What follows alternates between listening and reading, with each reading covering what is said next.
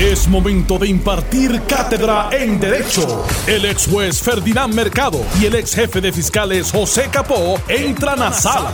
Todos de pie, porque a continuación arranca el podcast de Ante la Justicia. Y buenas tardes, Ferdinand, y a los amigos de Noti1. Muy buenas tardes a todos. ¿Cómo estuvo ese fin de semana de, de Navidad? Pues mira, lo viví como un meme que me enviaron que decía, viva este fin de semana como si fuera el último del año, porque realmente es el último del año. Ciertamente. Eh, pero así estamos viviendo todos los días, Sí. como si fuera el último.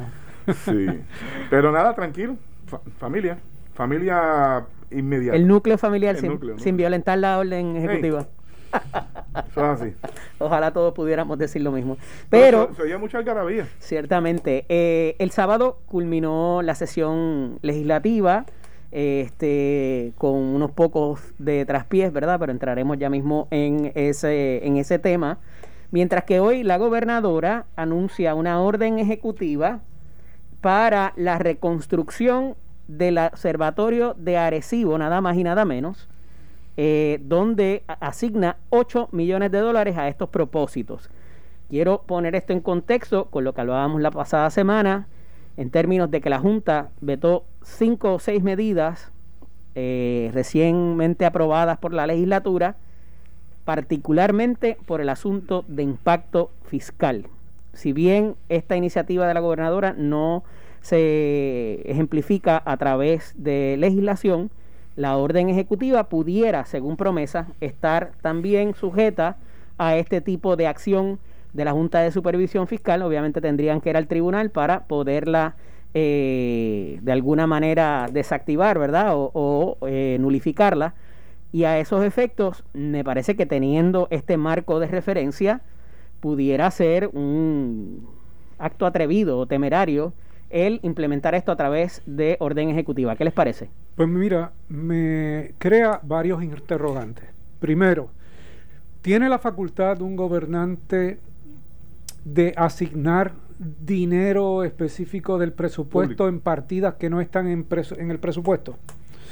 Segundo, ¿puede la gobernadora violentar la constitución al eh, asignar dinero público a una empresa eh, privada? Porque hasta donde yo sé, el observatorio no es del Estado Libre Asociado, es de una entidad Privada. eh, privada que tiene consorcios privados con universidades.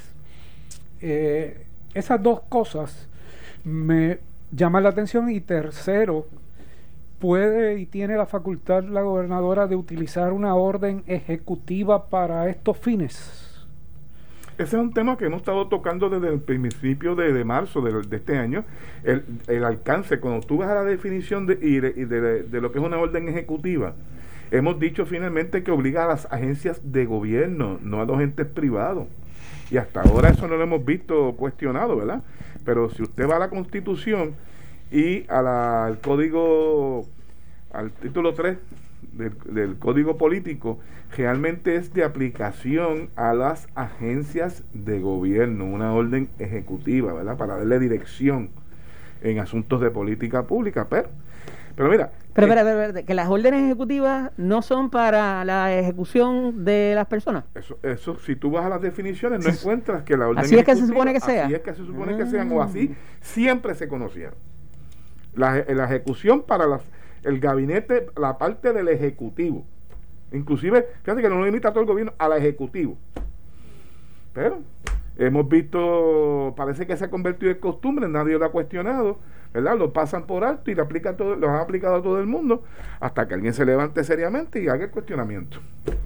Eh, Ferdinand, eh, dices que, eh, eh, ¿verdad? En la, la asignación o reasignación o lo que haya habido aquí de dinero, Transferencia, Eh, tiene que ser una transferencia de una partida. si bien hay, eh, eh, eh, se reconoce unos fondos discrecionales que se dan a la oficina del gobernador y demás, que es como un slush fund ahí que pudiera utilizarse para cualquier cosa, ¿verdad? Eso ha pasado en todas las administraciones.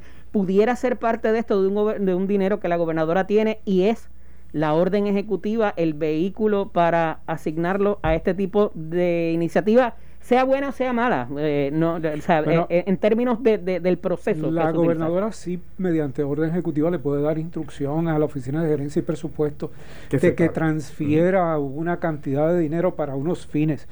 pero los fines tienen que ser fines lícitos, fines legales. No, tú no puedes transferir para reconstruirle la casa a Capó, porque eres una, una persona privada que se beneficiaría de un fondo público y la constitución te dice que no podrías hacer eso.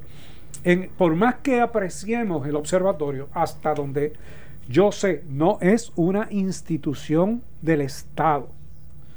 Por lo tanto, estoy haciendo una transferencia para fin privado. Claro, no he visto la orden ejecutiva. Si la orden ejecutiva directamente no es para reconstruir, como dice el titular, y es para limpieza, eh, ordenándole a recursos naturales o a alguna otra entidad que limpie, pues sí, eso lo puede hacer porque le está dando una instrucción a, fin público. a una, a una entidad pública con un fin público en términos ambientales. Eso sí lo podría hacer. Ahora, que reconstruya el plato que se cayó y todo ese tipo de cosas, me parece que, que tendría problemas, independientemente de que a todos nos agradaría que esto se pudiera reconstruir. Lo que estamos es haciendo el planteamiento en términos legal de hasta dónde podría llegar la gobernadora con sus buenos deseos de que se reconstruya el observatorio de Arecibo. Mira, la semana pasada se discutió en el Congreso, por primera vez se anunciaba una vista con, relación al proceso como tal de poder este limpiar los tejenos sin para evitar la contaminación de esos tejenos por todos los materiales que cayeron sobre la capa terrestre, ¿verdad? Eso es lo que está discutiendo todavía el Congreso. Todavía las entidades que mantenían el control de ese observatorio no han decidido si realmente lo van a reconstruir. O sea que tenemos, esa es la premisa base que tiene o que puede ver el gobierno de Puerto Rico, puede tener la mejor intención y yo creo que desde ese punto de vista se lo reconozco a ella. Pero realmente esto, si eso se baja, en lo primero hay que, los primeros cinco o seis años tardarán en, tratar de levantar los escombros cuando se comience de, ese, de, eso, de lo que quedó, de esos materiales que están sobre el suelo.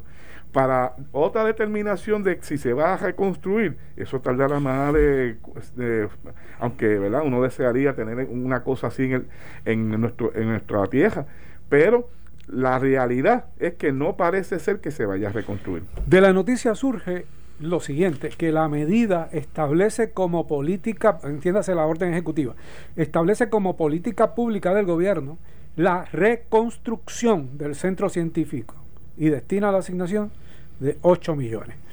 Eh, pues desde esa perspectiva yo creo que hay un exceso en términos de la orden ejecutiva, el propósito de la misma, la determinación de política pública, porque lo primero que tendría que hacer para poder reconstruir sería expropiar lo que no le corresponde porque no es parte del gobierno.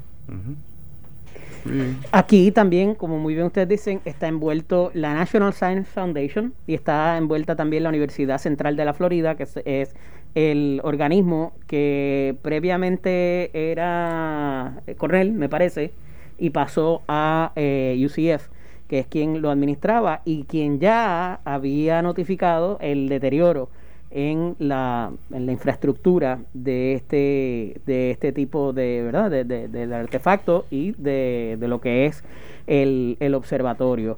Eh, y me preocupa esa parte, y hago eh, esta explicación, porque yo entendería que muy bien tú pudieras, como tú dices, pasar el dinero de una eh, agencia a otra, pero el pasarlo a la National Science Foundation o al UCF es equivalente a lo que decías ahorita. Y eso es legislativo. Y tendría que ser mediante prerrogativa.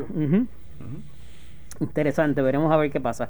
Mira, otra de las cosas que trascienden el fin de semana es una querella ética eh, de la Oficina de Ética contra un pastor por actividad partidista eh, pro Pierluisi, o sea, el gobernador electo.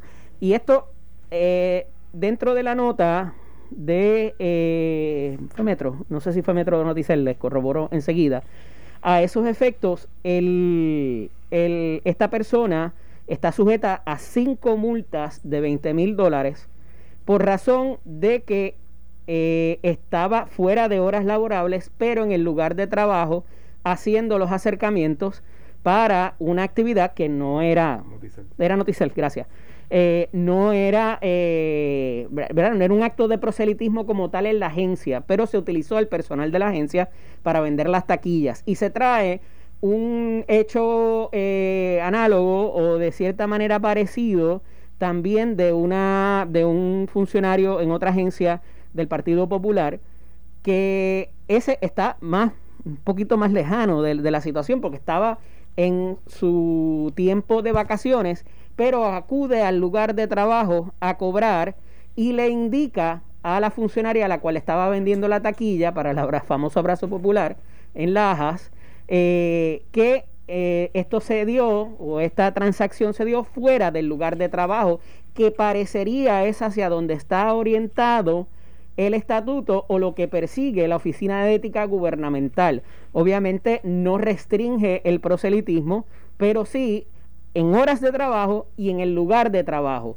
Y también hay un poquito el asunto de que hay no una coacción, pero una intimidación eh, para propósitos de que si ese candidato prevalece y la persona no, no jugó, ¿verdad? Eh, o no obtuvo su boletito, pues pudiera haber algún tipo de represalia o algún tipo de eh, confinamiento, por decirlo de cierta manera, ¿verdad?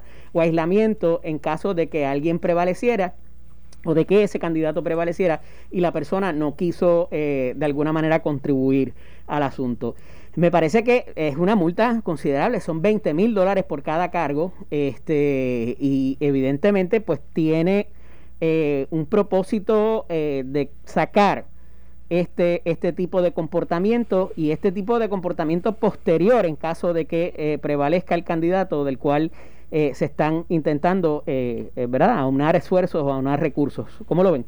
Mira, de lo que yo entendí, Eddie, ¿verdad?, en, términos más sucintos, si bien es cierto que la actividad se llevó a cabo fuera de las horas laborables, las llamadas, las llamadas a esos funcionarios para que comparecieran a la actividad sí se hicieron durante las horas laborables y con el equipo del gobierno de Puerto Rico. Indistintamente de que la actividad fuera después de las 5 y 30 de la tarde. En eso es que se basa ética para entender que este funcionario violó eh, disposiciones de la ley de ética. Impone la, el proceso, ¿verdad? Eh, ética impone esas multas, le corresponde ahora al señalado levantar, pedir una vista para levantar sus argumentos y finalmente para ver si se sostiene o no por un examinador que ética tiene allí para determinar si proceden o no las multas que han sido impuestas. Mira, aquí se trata por lo menos de dos cosas que parecen similares pero son diferentes. Una es eh, una persona que está de vacaciones que va al sitio de trabajo y le vende unas taquillas eh, a sus compañeros de trabajo y les dice, mira, si, si en algún momento preguntan, yo esto no te lo di aquí, no te lo traje aquí.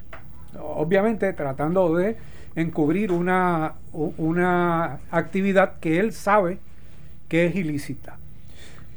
En el otro lado, se trata de un supervisor que le está requiriendo a sus empleados que vayan a una actividad política en la cual él va a estar presente, o sea que hay una medida de, eh, de intimidación en todo caso, eh, de, de exigencia de participación en esa actividad.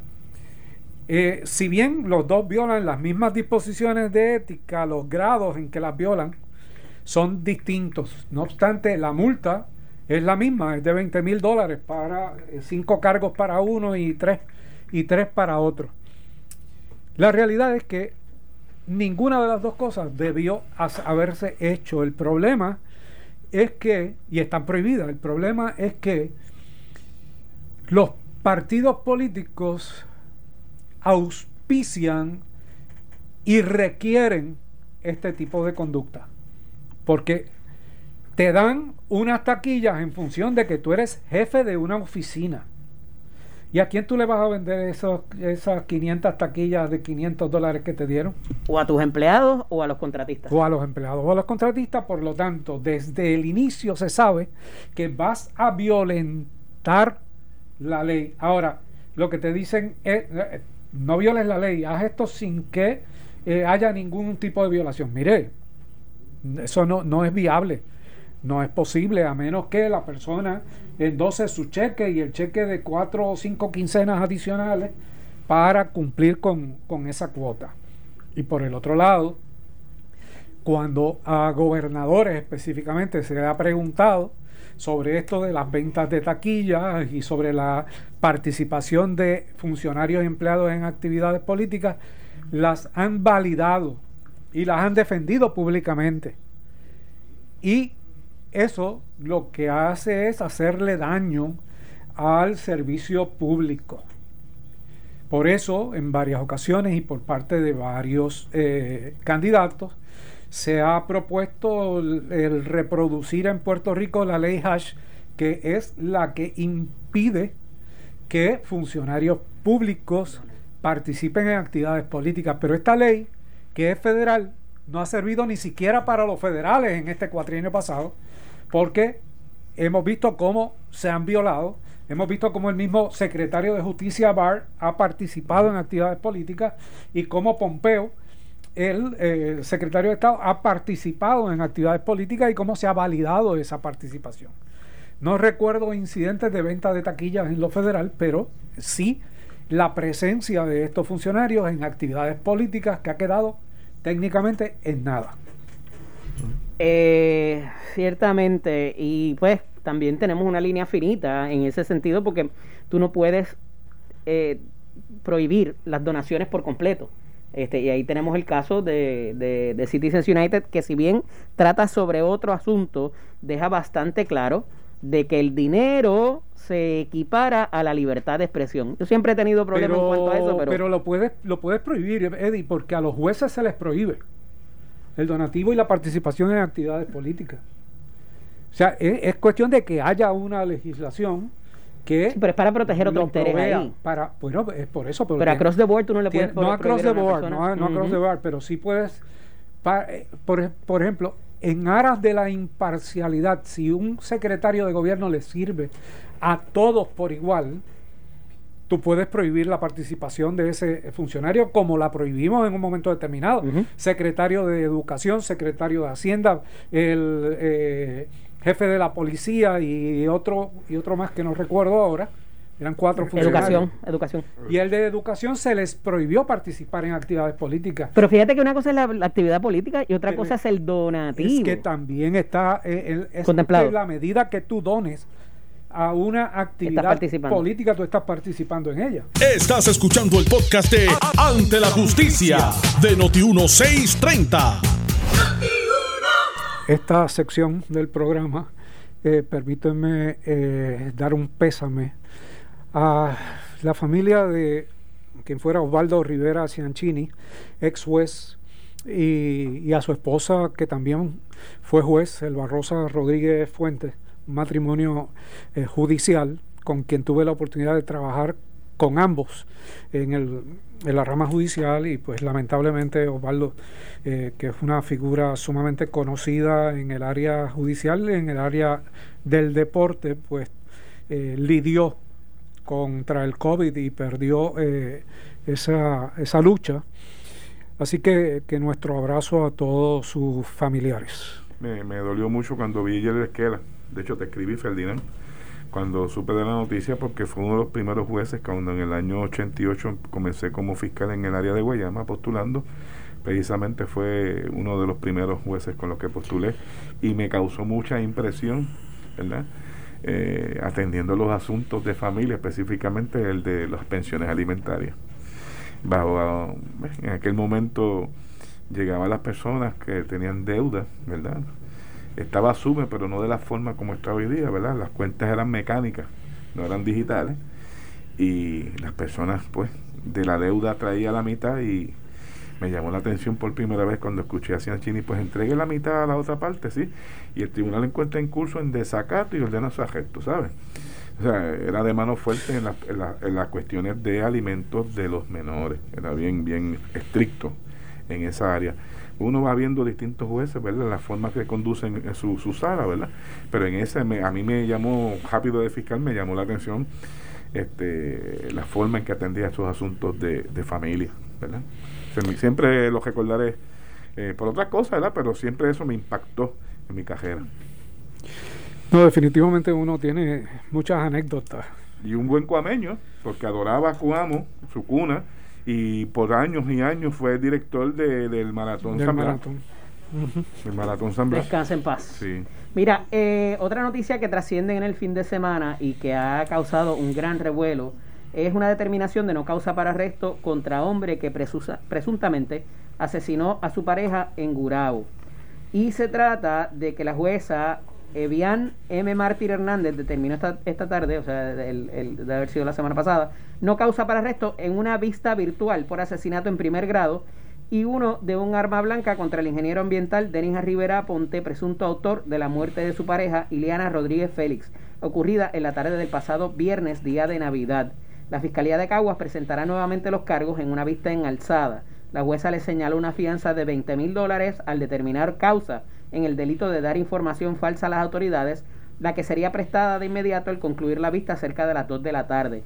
Con la muerte de la mujer, que tenía 35 años de edad, suman 10 mujeres asesinadas este año en casos de violencia de género. Al menos tres fiscales de la Fiscalía de Caguas participan en la, en la investigación y según fuentes enteradas, tras un allanamiento en la madrugada del sábado en la costosa residencia del ingeniero en la calle Plaza de la urbanización Gran Vista número 2 en Gurabo, se halló sangre aparentemente de la víctima, videos y otra evidencia. Fuentes de la policía señalan que Iliana llevaba una relación de pareja con Rivera Aponte de 38 años de edad por más de una década. La mujer vivía en la residencia de Rivera Ponte, donde presuntamente fue brutalmente asesinada a golpes el día de Navidad. Rivera Ponte, según intentó la fiscalía al presentar la prueba, supuestamente colocó el cadáver de Iliana en una guagua Mitsubishi Endeavor y salió de la urbanización chocando el vehículo contra un poste del alumbrado en el kilómetro 5.9 de la Puerto Rico 931 en el barrio Navarro. El choque fue leve y al llegar los paramédicos se percataron de que los golpes que la mujer presentaba en la parte trasera de la cabeza y otras partes del cuerpo eran de tal gravedad y contundencia que no pudo haberlos recibido en el choque. Rivera Ponte fue arrestado poco después cuando el caso comenzó a investigarse. Fue llevado a un hospital cuando dijo que tenía un fuerte dolor en el pecho y dado de alta. La noche de Navidad, el fiscal Yamir, Yamir Samalot y la fiscal Mojica, entre otros, procuraron una orden de allanamiento y en la madrugada registraron la residencia con agentes de la División de Homicidios y peritos de ciencias forenses hallando la sangre y otra evidencia no revelada. El presunto autor del feminicidio ha guardado silencio desde su arresto, según fuentes policiales. Ileana era oriunda del barrio San Salvador de Caguas y se dedicaba al magisterio. Y añado, antes de pasarle el micrófono a ustedes para que eh, me comenten, que esto ha redundado, por lo menos en las redes sociales, en un ataque brutal contra la juez Mártir Hernández, eh, porque había tenido, y no recuerdo ahora, lo leí eh, en, el fin de semana, otra determinación eh, que fue todo lo contrario, por lo que recuerdo, y, y fue muy criticada por ella también. Y es un aspecto que tenemos que considerar porque evidentemente los elementos que se presenten en, en, la vista, ¿verdad? Y, y que pueda dar eh, más allá de dudas razonables, la fiscalía, pues son los que va a considerar en esta parte de los procedimientos, que es la vista de determinación de causa para arresto. ¿Cómo lo ven? Pues mira, yo te diría que la información da la apariencia de que tiene todos los datos, pero algo faltó en la vinculación directa de el imputado con los hechos que se eh, desglosan ahí, porque si hubiese sido todo como dice eh, esa noticia, con toda probabilidad hubiese habido una determinación de causa. Estamos ante evidencia circunstancial que te debe llevar a una inferencia razonable de cómo ocurren los hechos, pero eso hay que transmitirlo en el desfile de la prueba. Y algo faltó en ese desfile que no permitió que hubiese una determinación de causa. Eso no significa que la jueza lo quiera proteger, ni significa que la jueza no sepa derecho o que la jueza no crea en, en, eh, castigar a, a los criminales. Eso lo que significa es que con toda probabilidad hubo un detalle en ese proceso como pudo haber pudo haber sido claro esto especulando pudo haber sido que no hubo una identificación y eso obliga inmediatamente a una determinación de no causa aunque todos los otros hechos estén ahí presentes y, la única forma de subsanarlo es en alzada. Eh, pudo haber sido cantidad de situaciones que llevó a esa jueza a tomar esa determinación y tiene que haber estado bien segura, bien segura, porque eh, estamos ante una muerte de una mujer que se conoce que iba a llamar la atención pública y la juez obviamente no eh, pretendía ser objeto de, todas las críticas del país por su determinación. Así que algo debe faltar eh, en esa eh, conexión entre la evidencia y la determinación. Capo, utilicé con toda la, ¿verdad? con toda la deliberación el asunto de más allá de dudas razonables y es porque en este proceso de los procedimientos eso no es lo que se requiere. Correcto. De hecho, de hecho, vamos a empezar por esto. Si bien es cierto que la regla 6 se permite prueba de referencia, o sea que yo puedo eh, traer la información en una regla 6 que es el inicio del procedimiento criminal cuando se le imputa la, uno o varios delitos a una persona, yo puedo traer prueba que aunque a mí no me conste que la dijo otra persona, ¿verdad? En este caso un patólogo, eh, una persona de forense que haga algún tipo de análisis, yo puedo traerla sin tener que tener al testigo presente en esa etapa porque lo que se requiere es un Por vía de excepción. Pues claro, es una excepción. Por eso que se requiere una cintila, esa es la, un mínimo, una cintila. Pero tiene que haber una conexión entre el delito que se imputa y la persona a la que se le imputa. Y en este caso, me parece, y esto, ¿verdad? Lo, digo por experiencia, me parece que si bien es cierto que el individuo es el sospechoso, no hay lugar a duda, ¿por qué? Porque desde que llegaron los paramédicos y ven esa escena de un choque con un golpe en la parte posterior, aparentemente bien pronunciado y contundente en la parte posterior de la cabeza, entienden que no es producto de un alegado accidente de automóvil y obviamente alertan a las autoridades cuando llegan al lugar.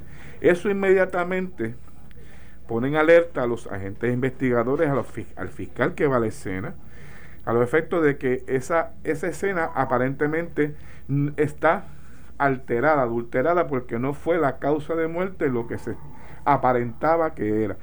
Y fíjate que la noticia dice que, me, y me pareció lo más correcto, la policía inmediatamente y la fiscalía trabajan una orden de allanamiento para la residencia del sospechoso, ¿verdad?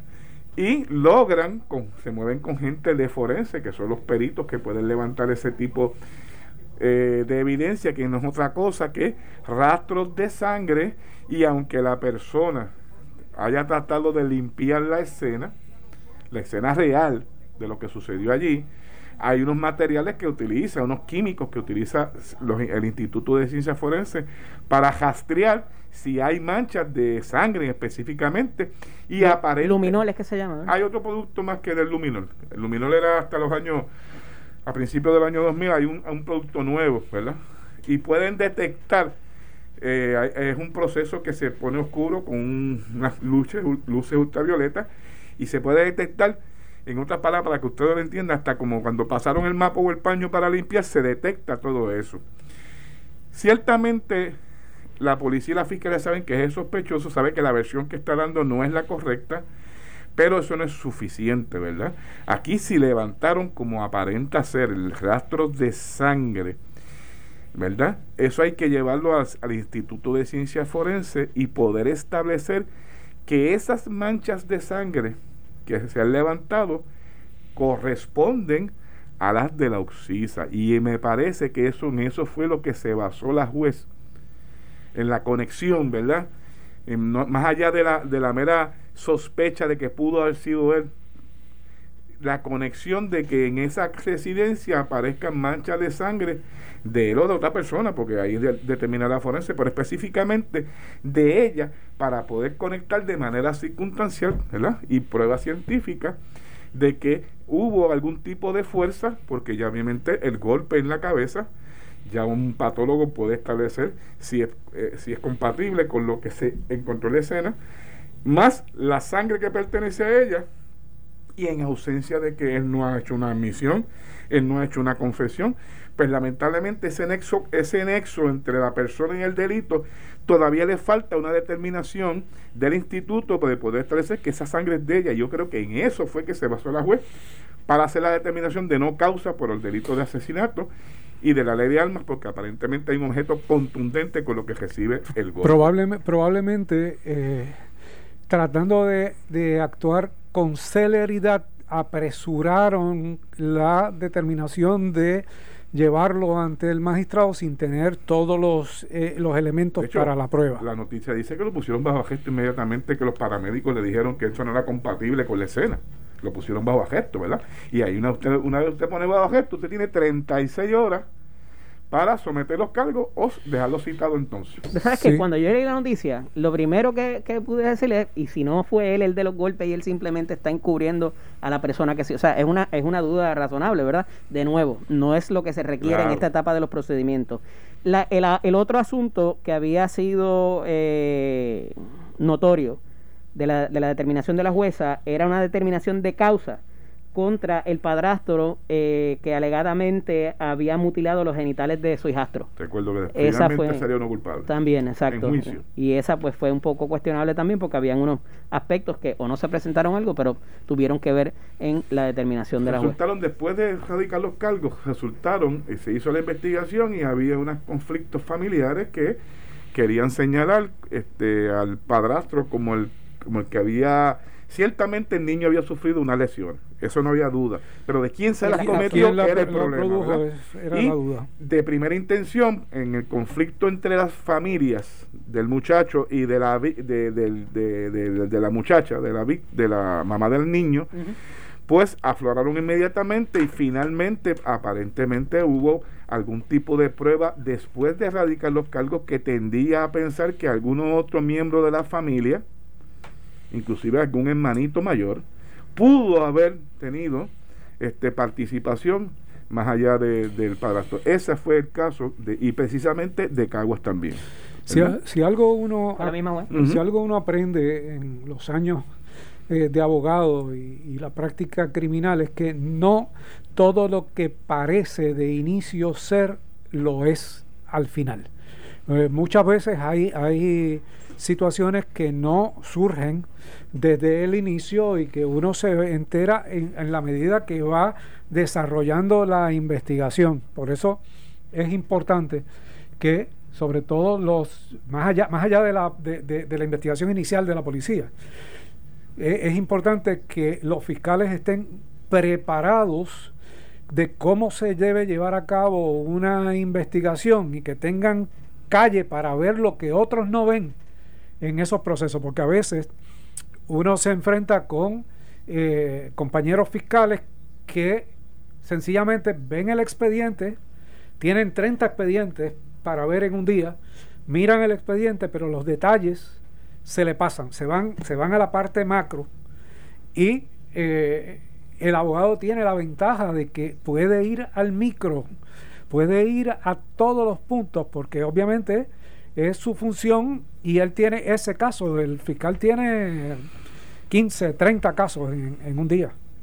Esa es una experiencia que uno la vive en su carrera, y te digo yo como fiscal, donde comencé a pasar una prueba de un caso que uno no había investigado desde sus inicios, de estos casos que no son de asignación vertical, casos serios, eh, y casi siempre lo vi en los casos de delitos sexuales, donde una víctima relataba una cosa y cuando uno mismo estaba pasando la prueba directa, uno veía ciertas lagunas en esos testimonios y finalmente afloraba y ahí uno tenía o terminaba el caso o uno se levantaba si entendía que se estaba cometiendo una injusticia, pedía el archivo frente a un juez.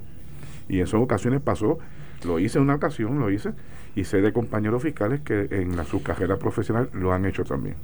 Sí, yo tuve la experiencia de, varios fiscales que, les pasó eso. Pasó eso en sala y, obviamente se acercaban y decían, mire juez, aquí no, no hay caso, este, sucedió esto obviamente se acercan con el abogado, porque no, no, existe esa facultad de que, de que haya un diálogo entre el fiscal y el juez solamente sin que esté el abogado, o entre el abogado y el juez sin que esté el fiscal. Pero eh, tenían esa eh, deferencia, esa cortesía, se, y se lo decían, podemos acercarnos. Y se lo decían al compañero y le decían, mira, yo honestamente no tengo caso por, por esto, por esto y por... O me llegó una información de última... Que, ¿Y eso ya no pasa? Sí. Sí, eso, debe, debe, debe, estar eh, pasando y obviamente, eh, claro, son situaciones que no se dan a la publicidad.